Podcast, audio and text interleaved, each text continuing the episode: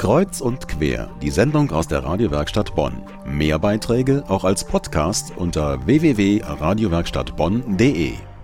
Die Geschäftsleute selber sagen dort von ihrer Straße, dass sie noch vor kurzem der Hinterhof von Bonns Innenstadt war.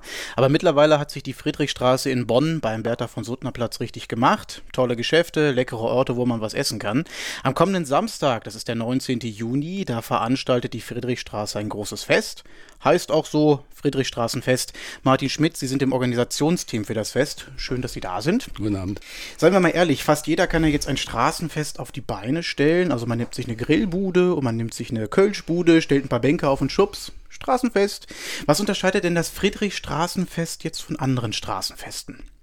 Nun, wir haben natürlich hier das Bedürfnis, eben genau nicht diesen Rummel zu veranstalten, den andere veranstalten, das gibt es genug, sondern wir wollen das Ganze auch verbinden mit unserem Anspruch in der Friedrichstraße, dass wir uns im ganzen Niveau nach oben orientieren wollen, dass wir, wenn wir Musikdarbietungen haben, die eben Live-Musik machen und äh, wenn wir irgendwelche waren präsentieren, dann sind es die von der Qualität, wie sie die Geschäfte dort haben. Also keine Ramschläden, keine fremden Anbieter, sondern alle stammen aus der Friedrichstraße und haben auch diesen hohen Qualitätsanspruch.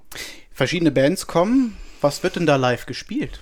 Zunächst mal eine Samba-Gruppe, die mit viel Trommel und viel Pfeifen durch die Straße marschiert und damit eigentlich den Auftakt gibt und die Stimmung eigentlich schon ein bisschen vorgibt.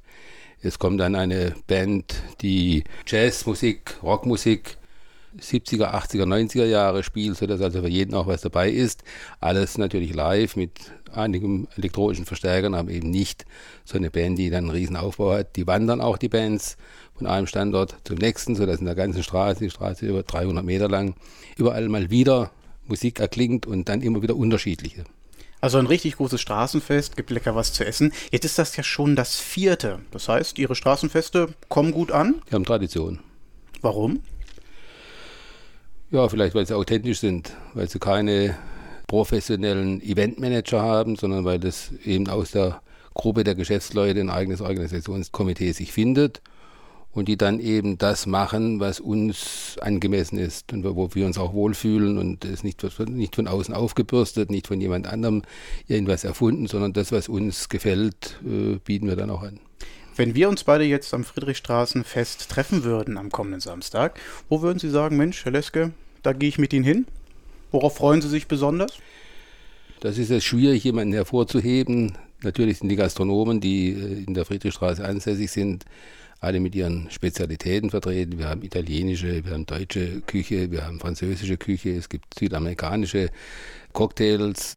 Das sind so Ecken, an denen man sich natürlich gut niederlassen kann, man auch mal weiter wandern kann, weil die alle Kleinigkeiten anbieten. Man muss keine großen Menüs essen, sondern man kann sich dann so durchessen und durchlutschen und äh, auch verschiedene Getränke zu sich nehmen, sodass man eigentlich äh, am besten aufgehoben ist, wenn man sich einfach treiben lässt und die Straße entlang flaniert.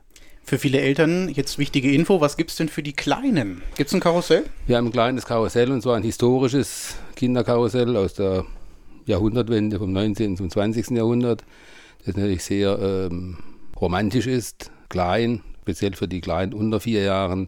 Die einzelnen Gastronomen und die einzelnen Geschäfte haben auch kleine Spielecken eingerichtet. Es gibt äh, Maltische, an denen Kinder malen können, die dann etwas älter sind.